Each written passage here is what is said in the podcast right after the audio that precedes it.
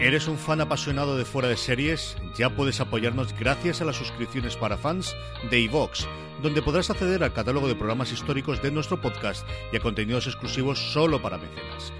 Visita la web de iVox o bien instala gratis su app en tu smartphone o tablet. Busca fuera de series, pulsa en el botón de apoyar y elige la cantidad de tu aportación desde 1,49 euros al mes.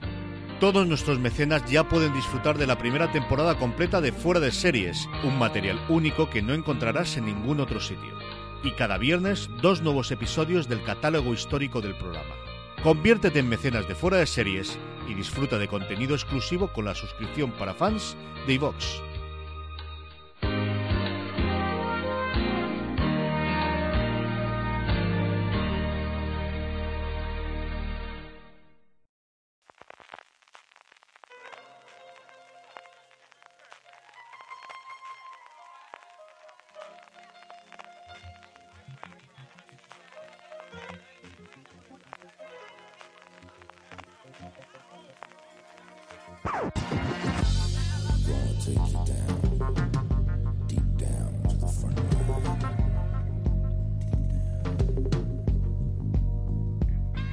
Bienvenidos a Gran Angular, el programa de fuera de series donde analizamos cada semana un tema en profundidad y continuamos haciendo balance de año. Si la semana pasada poníamos el foco en lo que ha pasado en el mundo de las series a nivel global, hoy nos acercamos un poquito más y acercamos la mirada a lo que ha sucedido aquí en España. ¿Cuáles han sido los hitos televisivos de este 2018 en nuestro país? Y para eso tengo conmigo en primer lugar a María Santonja. María, ¿cómo estamos? Hola, ¿qué tal? Encantada. A mí esto de hacer repasos del año me flipa, o sea que esta es mi época. y también a Francis Arrabal, ¿cómo estás, Francis?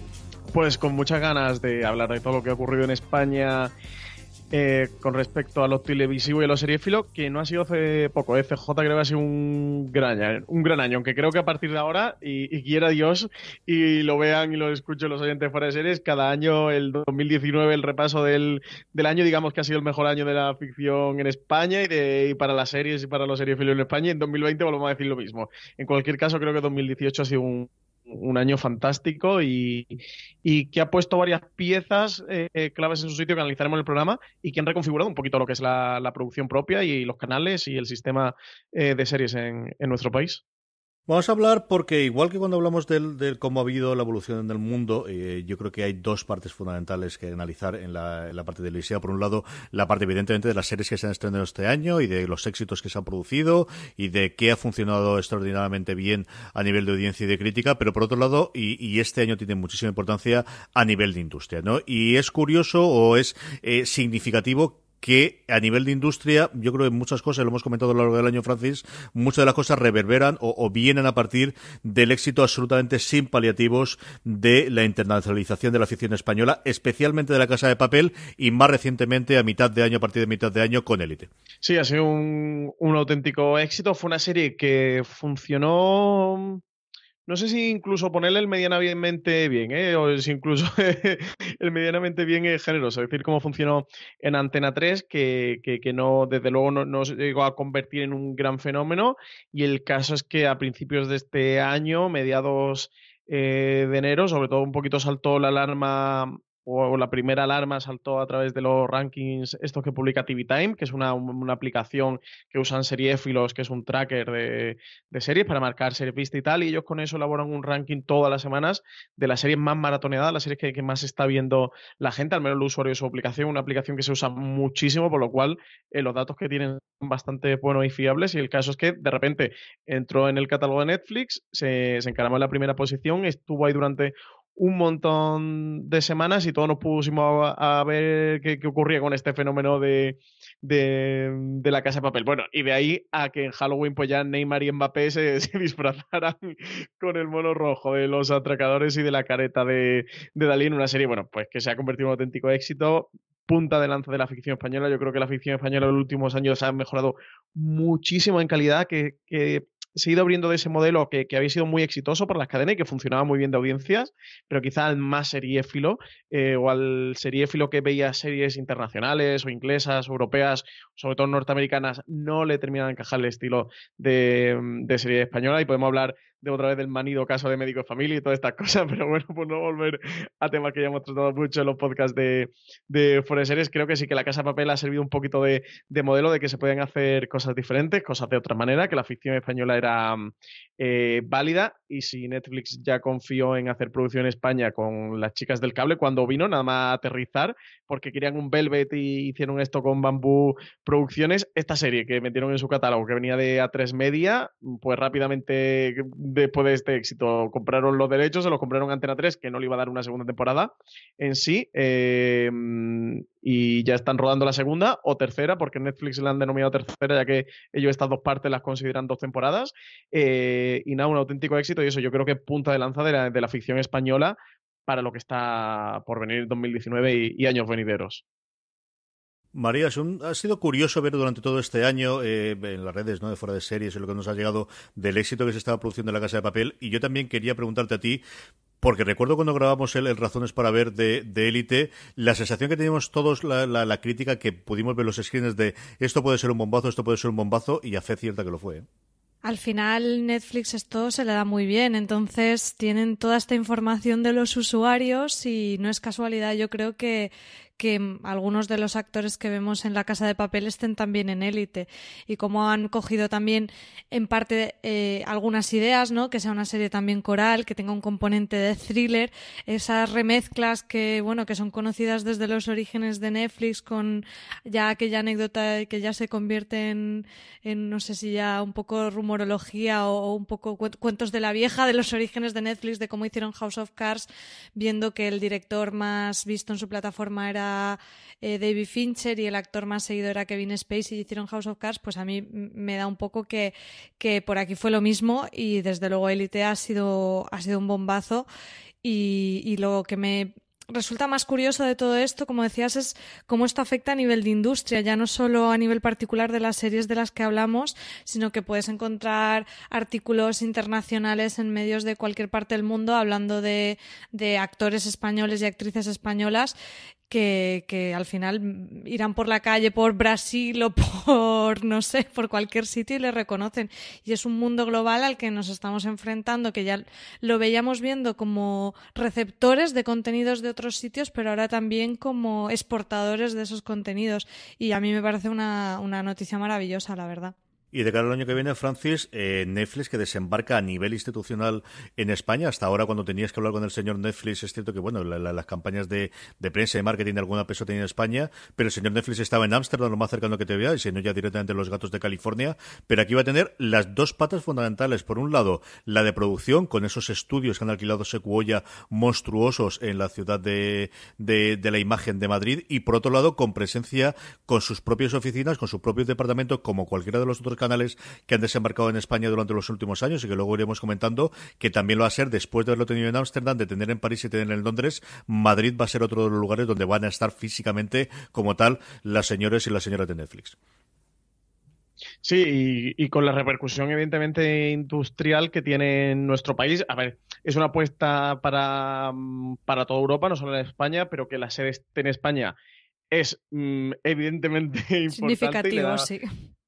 Claro, y le da muchísimo peso a la, mm, a la propia industria, a la propia eh, profesión en España. Y cuando digo esto, no solo pienso en actores o no pienso en Alex Pina o solo en Ramón Campos o en creadores que son las casas más visibles, sino en eléctricos, en carpinteros, en, toda una serie de profesionales que hay en la industria del audiovisual que hasta entonces mm, malamente sobrevivían y, pasan más su tiempo haciendo cortos los pobres sin cobrar y más por amor y por devoción al cine o a la serie de televisión que, mm, que, por una remuneración real y yo creo que dentro de dos años van a faltar profesionales en España para cubrir toda, la demanda de, producción que, que, se nos viene. Por eso, porque, porque si, si ya se están haciendo cosas y no solo con Netflix, con Movistar Plus o con TNT o con Vis Vis o con otras Media Studios que ahora más adelante eh, hablaremos, ya solo de Netflix es muy importante, es muy significativo.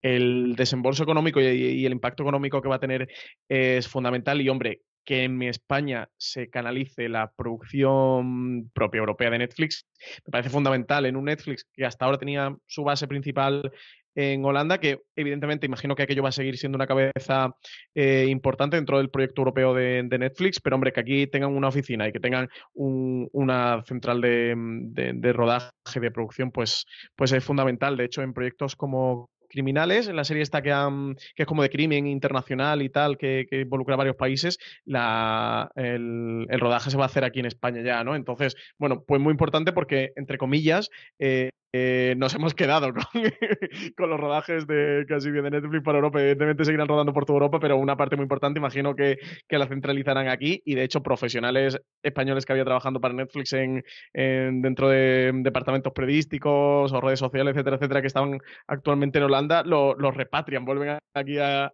España y van a estar desde aquí trabajando. Así que no sé, a mí me parece una de las grandes noticias sin duda de este 2018. La última gran noticia de Netflix al final de año, y con esto enlazamos ya como Vistar Plus, que María ahora nos hará el repaso de toda su serie de producción propia, se ha producido esta misma semana.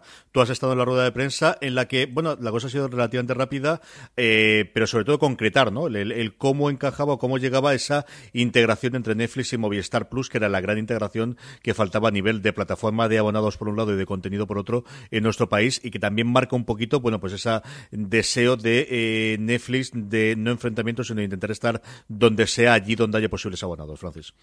Sí, yo creo que aquí la estrategia es muy clara. Vaya, cuando estamos grabando, precisamente he estado en, la rueda de, prensa y, y, María Ferreras, que era la vicepresidenta de Desarrollo de Negocio de Netflix para mm, lo que ellos denominan como EMEA, em, sí que lo, contaban y, lo decían muy claro al final que, ellos quieren llegar al máximo eh, número de usuarios posibles, al mayor número de eh, seriéfilos o de fans del cine, de series, de documentales o de stand-ups comedy, en definitiva de, todo el, contenido que mm, tienen de Netflix, que Movistar es muy importante dentro de, este del mercado audiovisual en España y bueno, pues que, que ellos la interacción la habían clara desde el punto de vista de de poder llegar a toda esa gente que actualmente eh, no estaban llegando. O sea, algo mm, tan lógico y tan sencillo como eso. Y, María Jesús Almazor, que, es la consejera delegada de Telefónica España, que, que ellas dos han sido las encargadas un poquito de, llevar mm, la, comunicación de todo lo que ha ocurrido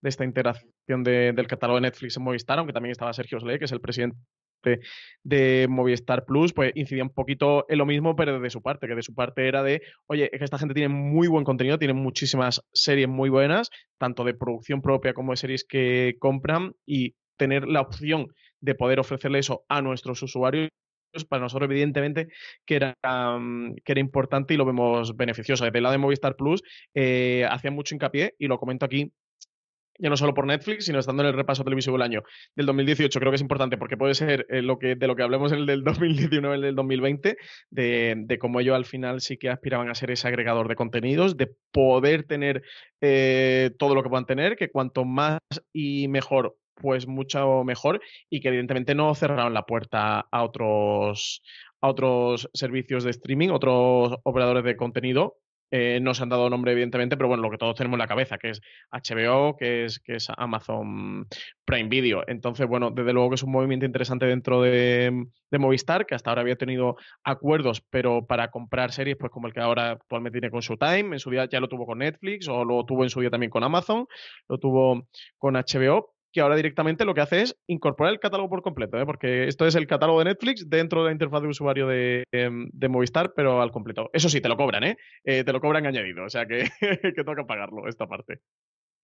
Es la pelea que tenemos entre la diferencia entre canal y plataforma, que es la que llevo yo incidiendo desde hace, yo creo, como tres o cuatro meses, y Movistar tiene clarísimo que quiere ser una plataforma. Yo creo que el 2019 no se terminará sin que HBO se incorpore de alguna forma, especialmente en cuanto empiece a tener su contenido propio, como, como ahora comentaremos, eh, encabezados por Patria, porque yo creo que es el juego que vamos a tener absolutamente todas. Y yo creo que Netflix tiene muy claro que es un canal y tiene que estar en todos los sitios y que tiene que seguir creyendo en, creciendo en, espectadores y al final tiene una bolsa de dos millones de, de hogares en España con, contentados a Movistar, que no podía renunciarse, no podía renunciar a ello durante más tiempo, e igualmente yo creo que lo va a tener HBO y el resto de los canales.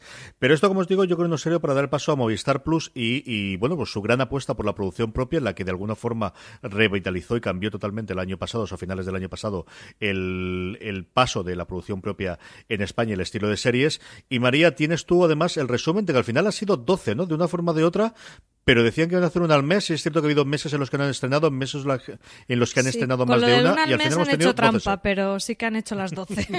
bueno, decían una al mes quitando agosto, yo se ponían su objetivo de 11, fue, fue lo que comentaron en un principio. Sí, fallaron también en marzo, fallaron en julio, pero bueno, luego ahí recuperaron a final de año para cumplir esas 12, porque sí, como decíais, eh, la producción propia, esta nueva oleada de producción propia eh, empezó en 2017, de hecho dedicamos un podcast de Gran Angular el pasado julio repasando todo ese año. Y claro, es que hay que dar el crédito que merece Movistar, al final es la mm, cadena plataforma que más series de producción propia ha estrenado y además con una diferencia notable, entonces eh, sin duda necesita un espacio aquí para que hablemos de ello. Y bueno, si queréis os hago el repaso, empezamos el año en enero con el estreno de La Peste eh, que tiene también confirmada, bueno, ya en rodaje su segunda temporada. En febrero de 2018 tuvimos Mira lo que has hecho, que también estrenará su segunda temporada, eh, creo que es en, enero. No sé si es, esto ya, no, no sé, sé que es a principio de año, pero no estoy segura. Eh, como digo, marzo fallaron ahí. Después tenemos en abril Félix, que es una historia bastante cerrada. Yo entiendo que es miniserie, pero tampoco se ha dicho ni que sí ni todo lo contrario en mayo con Matar al Padre, junio con El Día de Mañana, para mí una de las más recomendables, y ahí ya pasamos el verano y en septiembre vinieron con fuerza con Scam España, eh, con capítulo cero, que es un poquito la excepción, porque no es una serie que ellos metan dentro del paquete de producción propia de series originales, sino que lo siempre la engloban cuando hablan de humor, ¿no? De todo este contenido que hacen en, cero, más de, programas de entretenimiento, pero al final es una, es una serie, o sea que mm, la, la, consideramos aquí como tal. Y después en noviembre tuvimos la segunda temporada de Velvet Colección. En octubre Gigantes, también Virtual Hero que es la eh, primera y única de momento de animación que, ha producido Movistar. Y en noviembre hemos tenido Ar de Madrid, también una de las más destacadas, y también la segunda temporada de Vergüenza. Y en diciembre tendremos eh, ese eh, episodio especial navideño de Vergüenza, que sería, bueno, sería un poquito una, una coletilla, no la consideramos una serie, pero bueno, en total, contando este capítulo cero, serían 12 series. Acabaremos comentando las series que más nos han gustado las que nos han parecido más importantes, pero luego, aparte de lo que ha comentado María, el final de noviembre y diciembre de Movistar Plus ha sido la serie Leticia Dolera, queramos o no queramos, Francis. sí, a, pesar de Leticia Dolera, ¿eh? madre mía, qué final de año. Y eso que, su serie va para octubre de 2019. Así que mm, todo lo que va a llover hasta que, hasta que se estrene y ya ni digo cuando se estrene va a ser interesante. Aquí mm, muy interesante ver ahí analizar el año de producción propia de Movistar, ¿no? Porque sí que es verdad que empezó en 2017, no en 2018, pero cuando ya lo hemos podido ver de manera contundente ha sido en 2018. Eso en 2017 vimos el spin-off de Velvet, la primera temporada de Vergüenza y, la zona. La peste en un principio se planeó para diciembre, pero por temas de, de compleja que es la, el rodaje y la producción de la serie al final se les retrasó a enero, no lo pudieron tener hasta, hasta enero y bueno, una superproducción, se gastaron 10 millones de dólares, siempre se ha hablado de ese, de ese presupuesto y bueno, yo creo que un primer año notable, aún así se han gastado unos 70 millones de euros de mm, presupuesto, que si lo comparas con que BBC se ha gastado unos 90 y todo lo que ha hecho este año, eh, a veces las comparaciones son odiosas, pero en cualquier caso,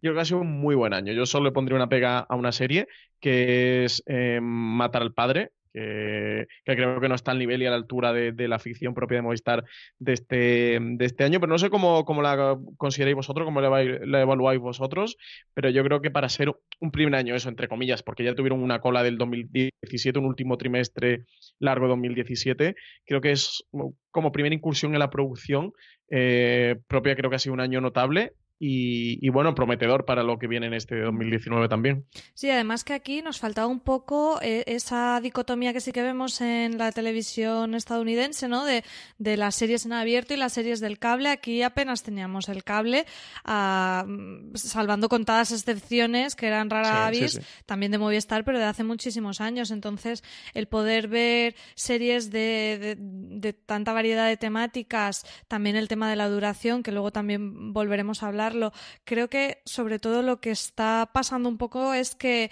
eh, ese estigma del que hablaba Francis al principio de las series españolas está cayendo por todo este tipo de producciones, sin tampoco querer menospreciar las series en abierto, pero al final en abierto tenemos un tipo de producción mm, seguramente menos arriesgada, que, luego no siempre es así. Mm, como decíamos, La Casa de Papel era una serie de Antena 3. O Fariña. O Fariña este año. Pero bueno, en términos como más generales.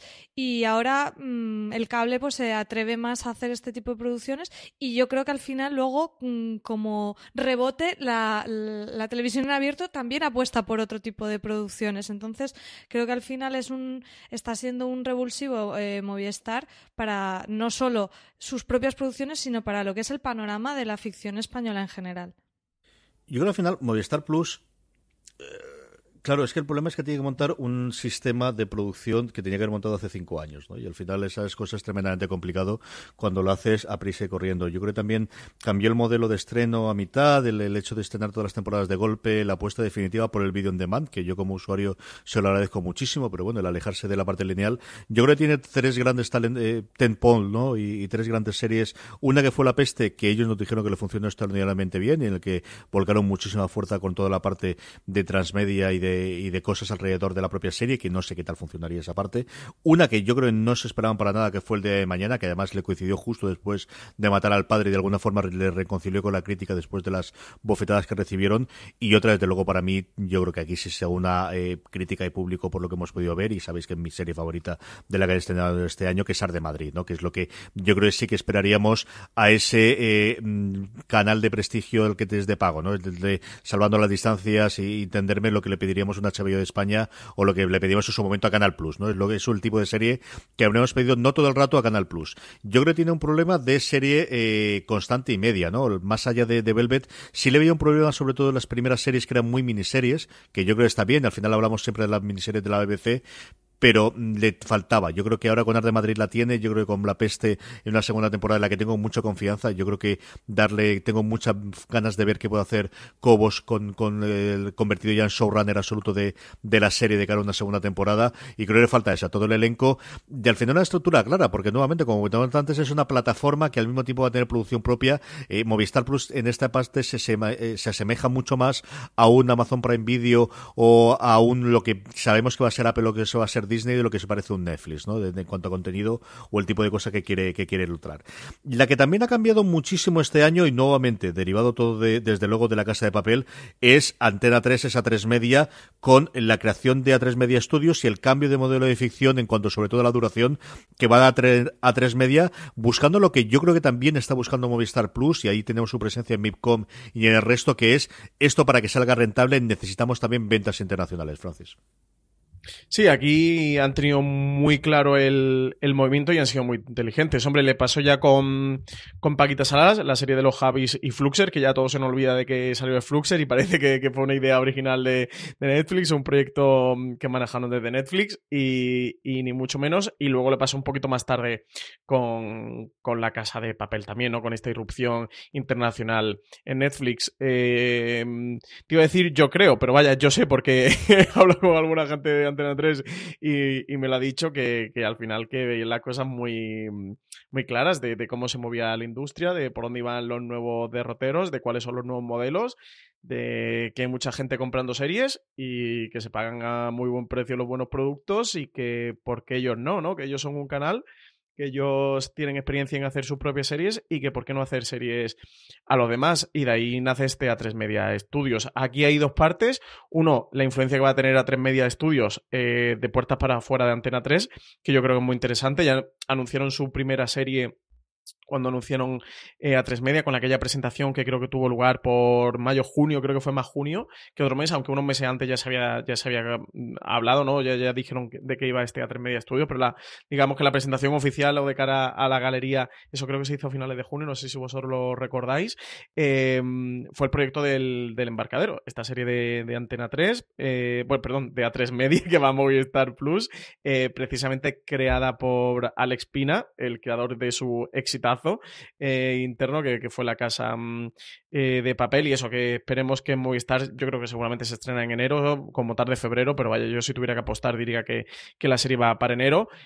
han sido también los productores de la entre comillas, primera serie de Amazon Prime Video en España, de producción en España, que ha sido esta serie de pequeñas coincidencias, que se acaba de estrenar nada, se estrenó hace una semanita eh, menos, la, sí, la semana pasada. Eh, digo entre comillas porque no, no consideran en ninguna nota de prensa que ha mandado nunca Amazon, han considerado Six Dreams, esta serie documental eh, deportiva dirigida por Justin Webster, nunca la han considerado como ficción, como producción propia española. Y fíjate que está con, que sigue la liga, que es Justin Webster, que es un director inglés pero que está aquí afincado en España y que se roda aquí en España todo y tal. No lo sé por qué, le, tengo ganas de preguntarle a alguien de Amazon por qué han considerado Pequeñas Coincidencias como la primera serie de ella, ¿no? Así más de producción. Bueno, quizá porque al ser documental eh, que no lo tienen tan en cuenta.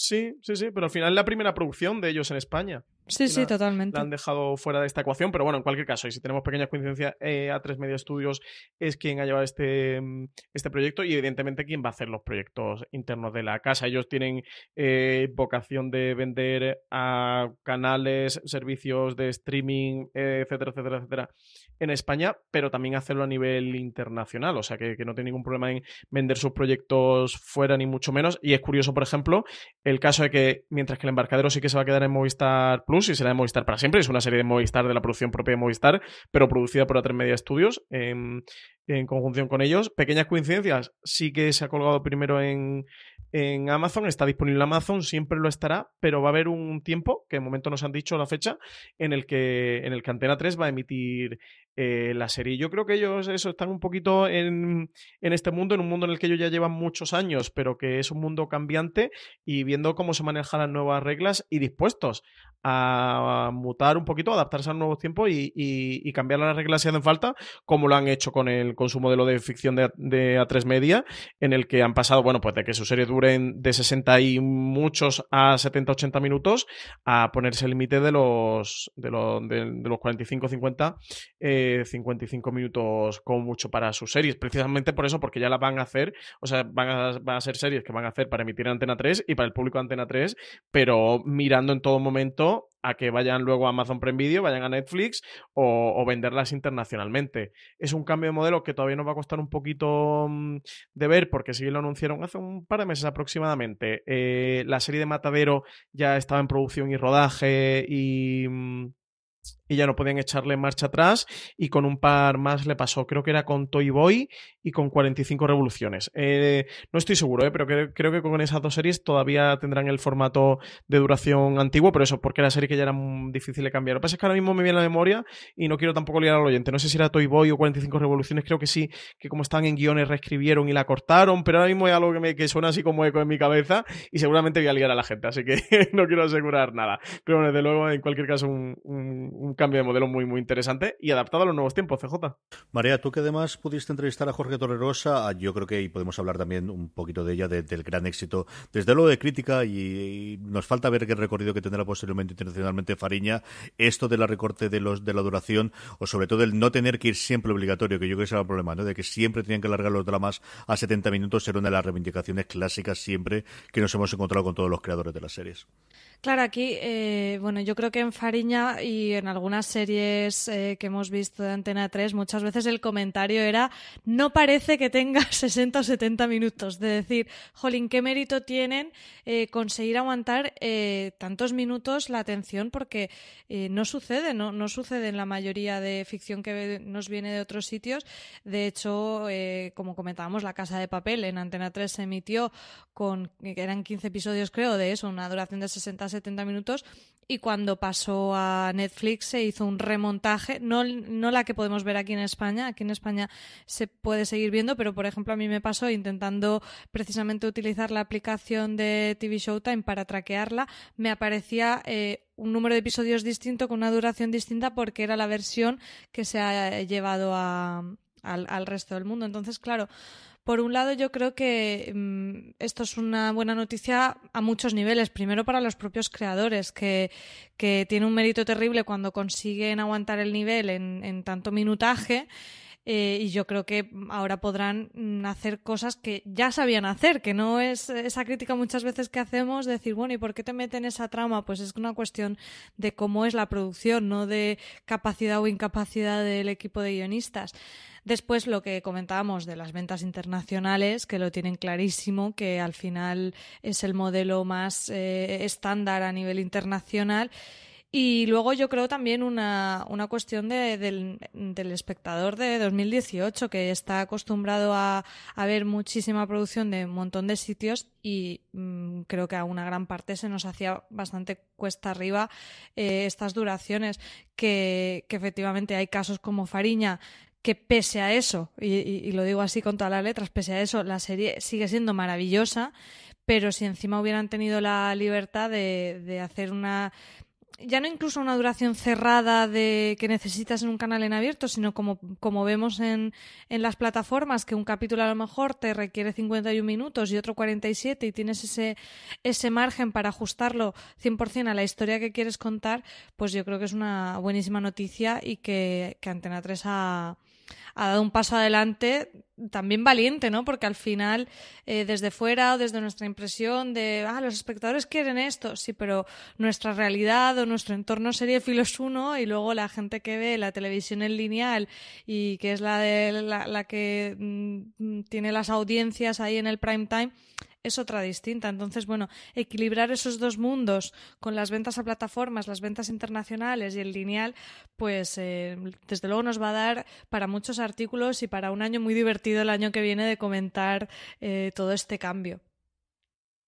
Sí, sí. Al hilo de lo que, mm, decías tú, María, de Carlos Fernández, el, director de, contenidos de Atremedia, la presentación en la que hicieron es oficial de que de su serie iban a durar por entre 40 y 50 minutos y tal, y cambiaban el, modelo de duración de, y abolir ese tradicional 70 minutos eh, de la serie en España. Ellos, él comentaba de, mm, de cómo Cuatro, en, en, el inicio de su serie de producción propia, eh, sí que apostó por adaptarse a ese formato más norteamericano de 45 minutos de, duración, que lo había probado con dos ficciones policiales como fueron en su época Cuenta Atrás y, y Génesis en la mente del asesino, y de cómo esas dos series habían fracasado, por lo cual ellos habían tenido mucha reticencia a dar este salto, porque aquello había ocurrido en, en 2007, que hace entre comillas, solo 10 años, pero es que son 10 años.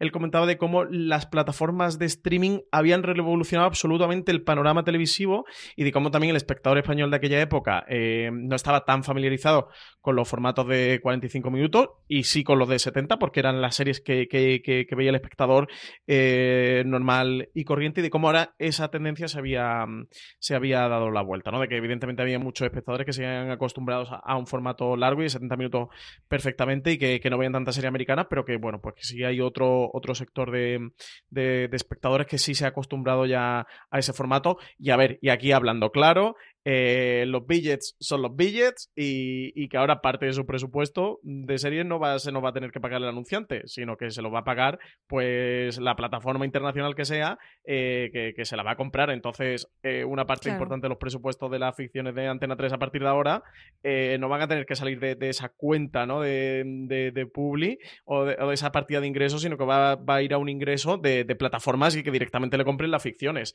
que, mm, que es una capa más allá de que alabemos eh, toda, esta, toda esta decisión de, A3 Media, que por otra parte RTV o Mediaset no han tomado y por ahora no ha hecho efecto eh, llamada. Hay, evidentemente, y no podemos obviar una, una condición económica Sí, es un cambio del mercado. Es un cambio en el mercado porque el prime time en España eh, ha, sufrido un declive de audiencias y entonces esto también responde a eso. Decir, bueno, pues si por, por el otro lado, si me adapto eh, la duración, puedo tener más posibilidades de ventas internacionales, pues lo que a lo mejor pueda perder por un lado, que aparte ya se está perdiendo por un cambio de tendencia, a lo mejor lo gano en el otro. No, lo, lo que digo es un, es un momento fascinante. A mí me encanta. Bueno, y a CJ que le encanta toda, toda la parte de industria, yo me lo imagino frotándose las manos.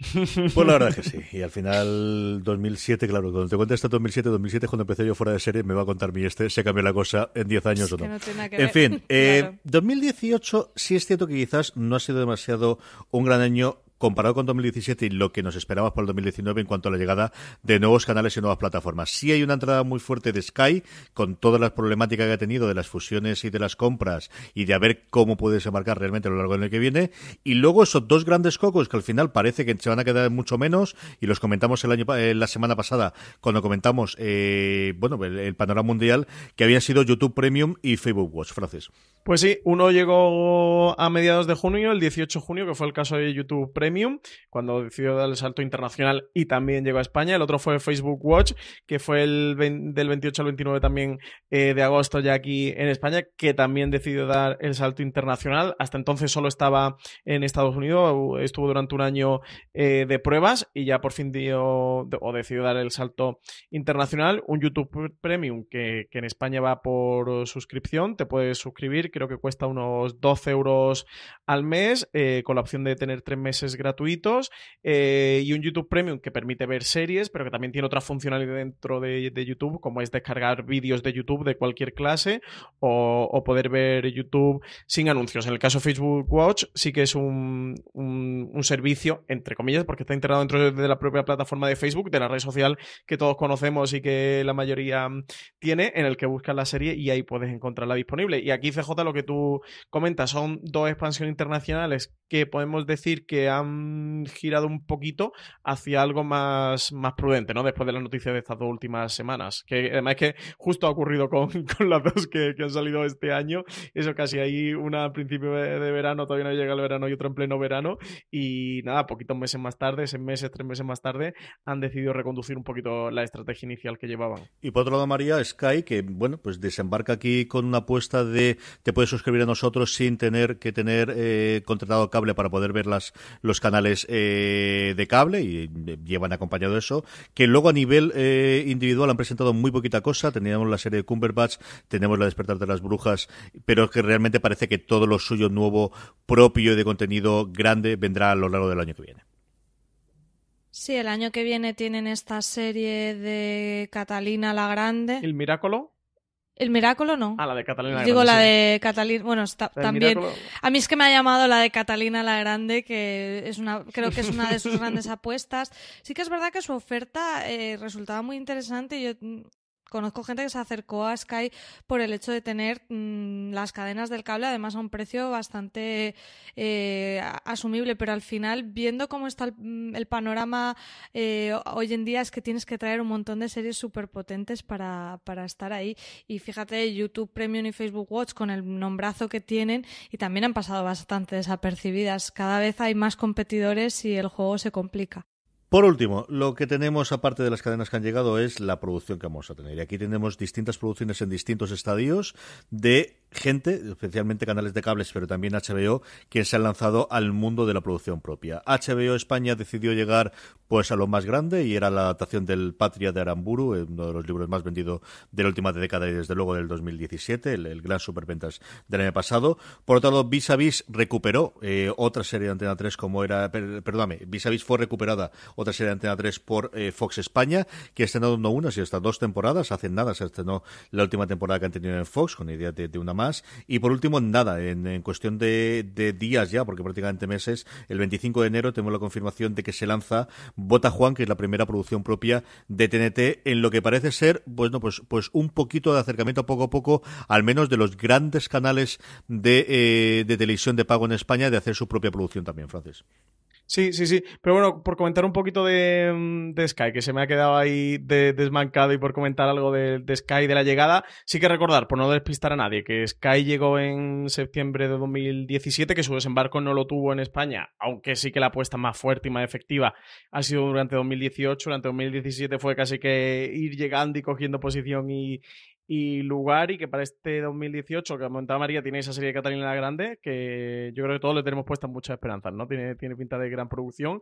Para mm, enero, primero febrero como tarde sabemos que llegará El Miracolo, una serie eh, de Sky en Italia y aquí la gran incógnita ver qué pasa con toda esta serie que están produciendo en coproducción con HBO, eh, si se las va a quedar HBO España, se la queda Sky, se las va a repartir, se las queda uno todos y, bueno, hay que ver, yo estoy de acuerdo con María, ¿eh? que, mm, que en 2018 ya 2019 tienes que, utilizar las series como herramienta para distinguirte de tus competidores y llamar la atención y ser más, más atractivos, ¿no? Ofrecer algo diferente y algo que todo el mundo quiera, quiera poder ver, ¿no? Algo, una serie deseada y, cotizada y yo creo que se enfrentan un poquito a ese reto durante, durante este 2019, en un 2018, eso que yo creo que se han asentado y que ahora con toda la compra de, de Sky por parte de Comcast eh, van a tener un meneo también empresarial bastante importante, que ya comentamos en el repaso del, del año televisivo a nivel internacional del 2018 en el, en el anterior Gran Angular.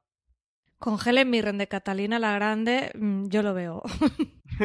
compro, compro. Luego por, por TNT, pues muy interesante, ¿no? Lo que ha hecho Fox y, TNT este año, como dos canales de cable, no una plataforma de, de streaming, o no eh, Movistar, no Netflix, no HBO, que yo creo que era lógico que HBO cuando llegó a España era también para hacer producción propia y, y sacó este proyecto de Patria, como dos canales de cable evidentemente reaccionan a todo lo que está ocurriendo, se dan cuenta de que la función eh, propia es fundamental para distinguirte, fundamental para hacer marca, fundamental para tener un papel relevante como canal en 2018 y TNT pues se decidió por esta mm, comedia política que nada más, nada más y nada menos que por Diego San José que viene del exitazo de ocho apellidos vascos con Javier Cámara mm, como protagonista y que estrena eso el 25 de enero de 2019, nos queda muy poquito, nada. Yo estoy casi que contando los días para ver la serie porque le tengo unas ganazas enormes em, y como eso, pues eh, Fox decidió rescatar Vis a Vis, un Vis Vis que si antes hablábamos de A3 Media y lo que le ocurrió con la Casa de Papel y A3 Media Estudios y esto, eh, no hemos mencionado antes Vis Vis y también formar parte de este, de este engranaje. La serie ya había acabado su, su etapa en Antena 3, Antena 3 no, no mm, decidía continuarla y, Fox España fue la encargada de rescatarla. Y además, CJ, tú que tienes muchísima más eh, memoria televisiva mm, que yo, eh, bueno, estaba Velvet antes, lo que pasa es que Velvet no fue un rescate como tal, sino una, una continuación en spin-off, pero que un canal rescatara una serie de otro canal en España eh, fue el primero. Eso, en España y en Estados Unidos. Aquí lo hemos tenido en algún caso ha sido fichajes o cambios de nombre. Lo ocurrió con la que se avecina en su momento, pero fue más un cambio desde que se lo llevase en otra cadena, tanto con eso como con, con concursos, ¿no? Lo hemos tenido también con Pasapalabra y con alguno más, pero ni aquí ni en Estados Unidos. En Estados Unidos se pueden contar con los dedos de una mano. Ahora mismo vamos a tener con Brooklyn Nine-Nine y no es una cosa nada, nada, nada habitual. Eh, con el cambio de los tiempos, bueno, pues esto ocurre, ¿no? Y, sí, está la de Expanse, ¿no? Que se la ha llevado Amazon de, net, sí, eso, que ahora es más porque al final tienes la productora y encuentra un nuevo canal, porque tradicionalmente lo que se veía es que si un canal no lo quería, no ibas a querer tú lo que los otros no querían, ¿no? Cuando, cuando todos se jugaban exactamente igual. Ahora ahí se ha liberalizado bastante la, la cosa. Y sí ha habido ejemplos, pero desde luego era más el, el, el ejemplo para, para mostrar que no ocurría que, que, la realidad. Yo creo que aquí, bueno, y pues CJ, perdona, por Fox y TNT, em, por, terminar lo que iba a comentar, que, em, que, que, que, es interesante también remarcar que no solo TNT va a hacer Bota Juan, en un principio, y esa la idea que tienen, o Fox va a hacer vis a vis. Siempre en cualquier rueda de prensa de presentación de Botajuan, que han hecho un porrón, y las 27.000 también ruedas de prensa con entrevistas que han hecho de vis a vis Fox, que también ha sido un porrón, en todos los, periodistas eh, han sido, hemos sido igual de pesados, eh, preguntándole em, si esta era la primera y última o era la primera de muchas. Y tanto de TNT como de Fox siempre han comentado que no, que se habían metido en esto porque era en algo que creían, porque era una estrategia, evidentemente porque ese proyecto en concreto le gustaba y le apetecía hacerlo, pero que era una estrategia mm, a seguir, que lo único es que tenía que venir, que venir otro proyecto, así que TNT sigue abierto a hacer producción propia. Yo no me extrañaría que en 2019, más allá de una segunda temporada de Botajuan, si funciona bien, eh, lo anuncien. Y de Fox, que parece que ahora vis a vis se le acaba y sí que le van a dar un cierre definitivo con la cuarta temporada tampoco me extrañaría que anunciaran algo, ¿eh? porque Fox eh, España sí que tienen algo entre comillas de producción, en el que ellos participan como una cuota de producción de ficción europea a nivel de Fox Europa, que hicieron, ¿cómo se llama esta de espías con Mark Strong? No recuerdo. Recuerdo que estaba Mark Strong, pero no recuerdo el nombre de la serie. Bueno, pues esta serie espía que era de Fox Europa, que, que era a nivel. Ellos sí que tienen ahí como cuotas de participación, pero ellos como Fox España querían hacer más cositas. Así que bueno, que eso que es interesante ver qué, qué, más hacen. No se van a meter en el plan de 10-12 series porque no tienen presupuesto para eso. Pero si hacen una o dos series de producción al año, pues desde luego que es remarcable. Porque al final todo el mundo quiere su contenido, María. Sí, yo lo que pienso mucho es en, Antena 3, que al final le han ido recuperando series de un lado u otro y no sé ellos cómo vivirán eso, si con cierto orgullo decir es que al final producimos cosas que valen mucho la pena o, o, no sé, o con un punto de decir mm, quizá deberíamos darles, eh, no sé, mm, un poco una mayor oportunidad para, para que mm, se desarrollen en nuestro canal, porque hemos comentado tres casos, ¿no? Paquita Salas, eh, La Casa de Papel y Vis a Vis, y el último gran éxito que han tenido, que es Fariña. No se sabe nada de que vaya a tener una segunda temporada, ni sí ni no, ni en Antena 3, ni fuera, o sea, de momento está también en el aire. Entonces, está claro que la realidad a la que se enfrenta una cadena en abierto es distinta a la de una cadena de cable, pero jolín, eh, llama mucho la atención, ¿no? El caso de las series de Antena 3 o, como decíais ya en el caso de, de Vis a Vis, que, que, es recuperada, pero bueno, La Casa de Papel va a ser lo mismo, va a ser una, darle una continuación a una, a una serie que no lo tenía. Así que sí, sí. Sí, yo creo que es el parte de, la razón por la que ha montado Tres Media Studios es precisamente por, por esa nueva realidad, porque al final, es que al final cuando, esto siempre lo cuento, siempre es mucho más complicado eh, plantearte o subirte a los nuevos carros cuando tienes un paquetermo detrás. Y es que al final es muy complicado el, el, que tú decidas que una empresa que es absolutamente rentable como es la Antena 3 eh, tradicional junto con la Sexta, con todas las nóminas que tienes que pagar, y decir, no, es que el lineal está muerto y no nos sumamos. No, tío, no. Vamos a cambiar de modelo, pues no. todo, tiempo, es decir, vamos, es decir, eh, claro, dicho eso, combinado con, es que mira, hemos hecho estas tres y esto es lo que nos ha pasado, yo creo que es lo que sí les ha permitido a la gente que lo veía muy claro dentro de la casa el poder hacer esta a tres Media Estudios que le permita explotar la nueva realidad, mm. ¿no? Pero de ahí a que deciden de repente, no, bueno, mañana devolvemos al gobierno las licencias de televisión que ya nos interesan y vamos a hacerlo todo por internet, pues no, evidentemente esa parte yo creo que va a estar más, más complicada. Por último, lo que teníamos, bueno, lo hemos comentado también antes que es pequeñas coincidencias, esta cosa que nos va a llegar a Amazon, en lo que yo creo también vamos a tener mucho contenido. Eh, bueno, de, Amazon tiene pinta de que igual que Netflix quiere jugar a nivel internacional y que tiene producciones en todos los sitios, Francis. Sí, esto yo estoy absolutamente de acuerdo contigo. Esto tiene pinta que va a ser la primera, eh, o eso, o la segunda si consideramos Extremes, que me, que me duele que no se considere eso Extremes, que está muy bien. Eh, la primera de, de, muchas. Por ahora no han comentado nada, no se sabe nada. Han estrenado este pequeñas coincidencias. De momento no ha hecho demasiado ruido esta serie creada por, por Javier Veiga y protagonizada por él y Marta Azas. Y a ver dónde llega. Es que ahí Amazon es otra de las que ha tenido que rearmar durante este 2018, que ya lo comentamos en el, en el Gran Angular Internacional, con la entrada de Jennifer Salk. Eh, todo, todas estas piezas, la salida del, del, anterior director de los estudios, también por escándalos de, de abuso sexual con, con la, del movimiento MeToo y con lo de Harvey Weinstein. Entonces, bueno, yo creo que ellos están reconfigurando. Eh, creo que Amazon tiene igual de que Netflix lo tiene claro que tienen que hacer producción en los países allá donde vayan. En Alemania, para este 2019, tienen dos series, una que se llama Beat y tienen otra serie más. Está de frontera de unos pueblos entre Alemania y Francia, que tú sabes, CJ, que a mí tanta gracia me hace que Te mola mogollón esa. Me, pone Solo te gusta a ti, pero te mola mogollón, sí, sí, sí. y han sacado esta pequeñas coincidencias. Yo creo que ellos van a hacer bastante producción en Europa y que también se verá en España. No sé, no, no, sé si vosotros tenéis una intuición de números, si va a ser entre 1 y 3, entre 1 y 5, más 5 o entre 5 y 10, pero vaya, yo diría que al menos un proyecto eh, para 2019 harán. Habrá que ver, es que esta gente va a producir un montón. Y igual que con el tema de HB España y, Patria, lo de Patria es muy significativo y suena muy gordo por la novela de Aramburu y es y está Héctor Gabilondo como creador, que creo que uno de los grandes creadores que hay hoy día en España en, televisión y es el primer proyecto que, ha puesto en pie Miguel Salvat, que se lo trajeron de, Telefónica de Movistar, que estaba en Movistar después de absorber la Canal Plus y, es un super bestseller esto de Aramburu y toca el tema de la ETA, o sea que son todo como todos highlights. Lo tiene todo por todos lados. Todo, todo, alrededor de Patria son highlights uno detrás de otro. Pero que, que, sabemos que van a hacer muchos más proyectos. Y de hecho tienen presentación de temporada este jueves. los oyentes están escuchando el, este, este martes el, el Gran Angular.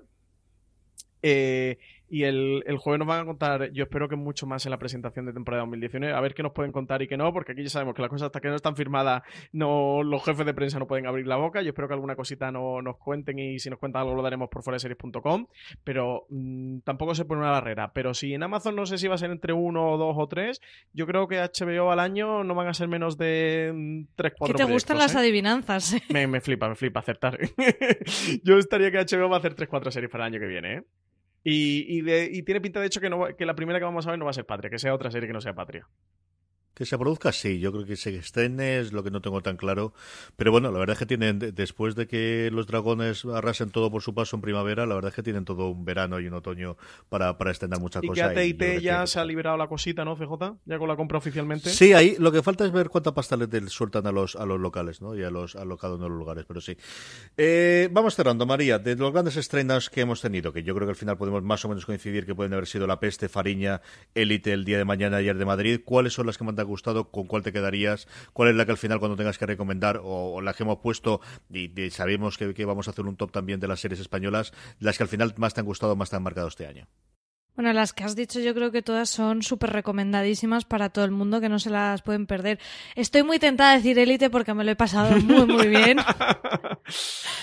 Eh, pero en mi top de mejores series del año puse Fariña y El Día de Mañana y creo que me quedaré un poco por, por reivindicar, por ser un poquito más desconocida con El Día de Mañana, que es una, que es una maravilla, que yo creo que todo el mundo debería verla. Además es muy cortita, se ve muy fácil, es una serie que te va atrapando por su historia, por sus personajes, por todos esos matices que tiene su protagonista y, y yo creo que es una de las que más he disfrutado. Y a mí es la que más me ha gustado de Movistar, aunque Ar de Madrid me ha encantado también, ¿no? Pero eh, de disfrutarla muchísimo, muchísimo, muchísimo ha sido el día de mañana.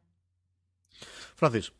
Pues yo tengo muy difícil. De hecho, no, no sé cómo. ahora mismo creo que de memoria no, recuerdo cómo he votado el top, porque mi mente estas cinco series sí que es verdad que la peste tengo claro que, estaría. Mm, bueno, entre la peste y élite estaría la, o sea, estaría la última Fariña eh, el día de mañana y en Madrid serían las tres primeras, pero vaya, podría ponerla en cualquier posición. ¿eh? Yo creo que me quedé con Fariña como la mejor eh, serie española del 2018. Creo que las cinco han conseguido eh, un hito de, de, una manera diferente. Eso, La Peste ha sido la gran superproducción, el demostrar que, que, se puede hacer algo muy grande y con muy buen presupuesto y con muy buena producción en España y con un gran director y un gran equipo. Luego la serie puede haber gustado más, menos. Hay gente que tiene muchos problemas con el guion y yo reconozco que, que, fijaros que yo era una serie a la que le tenía ganas y que me sigue gustando y que yo la disfruté muchísimo viéndola, pero que este puede quedar un poquito coja y luego eso le pones un Fariña delante, un Ar de Madrid que ha sido un auténtico bombazo, El Día Mañana incluso pues se enfrentan de tú a tú con la peste, pero creo que, que hacer esa superproducción española y, seguramente haya sido la serie más grande que se ha hecho en España hasta el momento, de luego poner una pica en Flandes, y nunca mejor dicho, hablando de la peste. Eh, Fariña creo que ha sido ese éxito inesperado, esta serie que se estrenó ahí porque de repente un juez ante una denuncia de un político gallego eh, secuestró el libro de Nacho Carretero en el que se basaba eh, la serie y Antena 3 muy inteligentemente decidió aprovechar y sacarla, como una serie que todavía estaban montándola, ya estaba entera rodada, pero estaban ahí montándola y, decidieron estrenarla ya. De hecho, tuvieron que hacer un parón, creo que de una semana eh, a mitad más o menos de temporada porque, porque estaban ultimando la serie y, me parece una serie fundamental eh, y esencial de este 2018, Élite, que, es nuestro placer culpable, ¿verdad, María Santonja? nuestro auténtico yo ya no tengo culpabilidad ninguna. Sí, yo también te voy a decir, placer, placer es inculpable, placer y punto, sin, sin apellidos. Y yo el día de mañana también me pasó como Fariño. Pues, de estas cosas, ¿no? Además, CJ, tú y yo hemos hablado mucho de esta serie, que, que no, no la esperábamos. Veníamos a estar de Matar al Padre, que fue una serie, mm, de verdad, sí, sí que me duele decirlo por la gente del equipo, que, que además María y yo estuvimos entrevistándole en Málaga y son una gente fantástica y súper agradable, pero creo que sí que ha podido ser un fracaso. No, no, se ha visto, no, no se ha hablado de ella. La serie creativamente no está muy bien y, no ha terminado de funcionar. Y, luego vino el día de mañana y, lo resucitó todo como, como, el, como el ave fénix. Y es un auténtico serio. ¿eh? Y Oriol Pla eh, se sale en esta serie. El trabajo Marino Barroso, fantástico. Y Ar de Madrid, no sé. De Ar de Madrid habla tú, CJ, porque a ti es quien te ha fascinado. Aunque yo tengo que decir que eh, cada vez me gusta más la serie. Cada vez que la pienso me está gustando más y tengo una gana de una segunda temporada enorme. Tienes que elegir una, Francis, por favor. Ay, es que... No, siempre, siempre la misma, la hice todas y ya está. se lo aprendió de mi padre. La número una por una. No lo hace, pues yo también. Un gran maestro, un gran maestro, don Carlos. yo lo que creo que ahora, con el repaso que ha hecho Francis, es sin elegir ninguna, pero lo que sí que nos da es la idea de que tenemos estas series que cinco series buenísimas y cada una de su padre y de su claro, madre. de manera diferente. súper distintas y eso también es algo ¿Por qué no vamos a tener que quedar de que se hagan cosas muy, muy producciones muy distintas para todos los gustos y eso que el cliché de la serie con el abuelo y el niño pues se ha roto totalmente, que tenemos una variedad increíble. Sí, no estamos metiendo otras que no estamos metiendo segunda temporada de Paquita Salas con su alto internacional en Netflix, no estamos metiendo Vivir sin permiso eh, de Hitor Gabilondo con José Coronado, o Gigantes, que a mí me ha gustado bastante menos, pero por ejemplo a CJ le encanta y muchísima gente le gusta mucho, no estamos metiendo Presunto Culpable, es decir, que, ha habido muchos grandes estrenos, eh, creo, durante este 2018, más allá de estas cinco series, que bueno, pues sí que a lo mejor podemos consensuar un poquito que han estado entre lo mejor, pero bueno, ha habido muchísimas otras más. Sí, lo he oído. Yo, desde luego, sabéis que, mi preferida es ser de Madrid y he hablado con ella de ella activa y progresiva y lo podréis ver en todos los tops que hemos hecho a final de año, como aparece en todos mis tops, tanto de series en general como de series españolas, como de episodios, porque me parece, desde luego, el gran hallazgo, ¿no? Yo sé que, y aquí, bueno, pues salgo por la tangente, otro tipo de series que yo creo que tendremos mucha el año que viene en España, que van a ser series documentables y especialmente True Crime. Yo creo que en España sabemos hacer bien la crónica de sucesos, los llevamos haciendo muchísimo tiempo y sobre todo a, ver qué hace Bambú con eh, su nuevo eh, bueno, lo que la verdad esconde, eh, ese sobrenombre que le ha dado ahora que han vendido las series anteriores a Netflix, con el caso de las chicas de Alcácer, que yo creo que es una cosa que sí o sí, de todo lo que creará polémica y creará eh, run run alrededor de ella. Es un caso que mira que se produjo hace tiempo, pero que todo lo tenemos con recuerdos o convivencias y que yo creo volverá a traernos esa época y esa historia. Y yo creo que el documental en general, Francis hablaba antes de Six Dreams y cómo está cabreado de que Amazon no lo considerase. Yo, y lo he puesto en varios de mis top, hay un documental en Netflix que se llama Camarón de la Isla al Mito, que creo que es un grandísimo documental de lo que se podía hacer. Le pasa lo mismo que Six Dreams, que es, bueno, pues tener en el caso de Six Dreams el apoyo de la Liga y en este caso de la herencia de los herederos y de la, de la, de la viuda de Camarón, tiene una serie de peajes y es que determinadas cosas, fundamentalmente pues todo el tema de las drogas y de sus vivencias en Madrid y sus correrías, que no se comentan en el documental, pero a cambio de eso tienes el acceso a un material sonoro y, videográfico que es sencillamente alucinante. ¿no? Y los aficionados a flamenco y especialmente la figura del Camarón es una cosa que no podéis dejar de ver, que yo creo que, como os digo, es un género que hasta ahora en España sí lo hemos tenido en cine, que era más complicado tenerlo en televisión, tanto el documental como en concreto el, el documental True Crime, que yo creo que vamos a tener bastante durante el 2019. Y con esto yo creo que vemos... Está muy flamenco, ¿eh, Es que me gusta mucho. Madrid, de Madrid a mí me fascinó. Te veo muy flamenco, ¿eh? A la vejez viruelas. ya sabes que los, los, andaluces a la vejez nos hacemos mal de estas cosas. Esto es lo que nos pasa. Al final, esto es lo que ocurre. En fin, que con esto yo creo que podemos terminar. María, ¿algún comentario de última hora que queramos con la gran angular algo que se haya quedado y que no querías dejar el programa sin comentarlo? Eh, no, yo simplemente decir que me parece que a lo mejor hace unos años se nos quedaba cojo hacer un gran angular solo sobre lo que ha pasado en España y, y fijaos que hoy teníamos muchísimo de lo que hablar que, que, me alegra un montón porque al final es hacer industrias, contar historias de aquí, que, se, que podamos ver series coreanas ambientadas en la Alhambra, como estrena Netflix esta semana, esto que me parece una, una locura, o, o, el Nordic Noir, o un montón de cosas distintas, pero también poner en valor lo que se está produciendo aquí que, que ya tocaba. No sé, María y yo podríamos estar mucho más tiempo, pero es que Francis tiene mucha hambre, si no el pobre se nos va a caer. Y no, Madre puede ser esto. No, os imagináis el hambre que estoy pasando. no os imagináis. que nada, pues un fantástico año y hemos comentado estas cosas, pero podríamos haber hablado de muchísimas más, como lo de Carlitos y Cuéntame, que no lo hemos comentado, eh, o, o María y yo que estuvimos este año en el, en el Festival, el Festival de Series de, de Vitoria, y tuvimos mucho contacto con mucha gente y, y saca, saca cosas muy interesantes y bueno, han ocurrido muchas cosas en este 2018. Así que nada, yo estoy muy contento eh, por la ficción. Lo que, vaya, justo lo que dice María, que oye, que está muy guay mirarte la, una serie australiana pues ahora con la pataki de, sirenas, eh, o una serie israelí como es Fauda, eh, pero que está genial también poder presumir ¿no? de nuestra ficción propia y que se cuenten nuestras historias como la de Patria de Aramburu. O sea que un año muy interesante y, lo que nos espera en 2019, CJ. y nosotros aquí para contarlo. Aquí estaremos para contarlo, como también estaremos, bueno, lo que nos falta todavía el 2018 y es que se va a celebrar durante esta semana el MIM en, en Madrid, que se va a presentar alguna de las series que se están el año que viene. Como comentaba antes, Francis HBO tiene una presentación el jueves que estaremos allí. Todo eso, como siempre, lo podréis seguir en foradeseries.com y a lo largo de nuestros podcasts. María Santoja, Francis Arrabal, muchísimas gracias por estar en este gran angular. A todos vosotros, querido audiencia, gracias por escucharnos una semana más. Mucho más en nuestro canal de podcast, ya sabéis, en iVoox, en iTunes, eh, Apple, en eh, Spotify, allí donde escuchéis podcast. Como os decía antes, pasaros por fuera series.com. Mucho más contenido de final de año. Tenemos nuestros top de series españolas, de series en general, de episodios que vendrá dentro de nada. Muchos más grandangulares de este sentido para cerrar el año que tendremos en el canal de podcast. Gracias, como os digo siempre, por estar ahí. Recordad, tened muchísimo cuidado y fuera.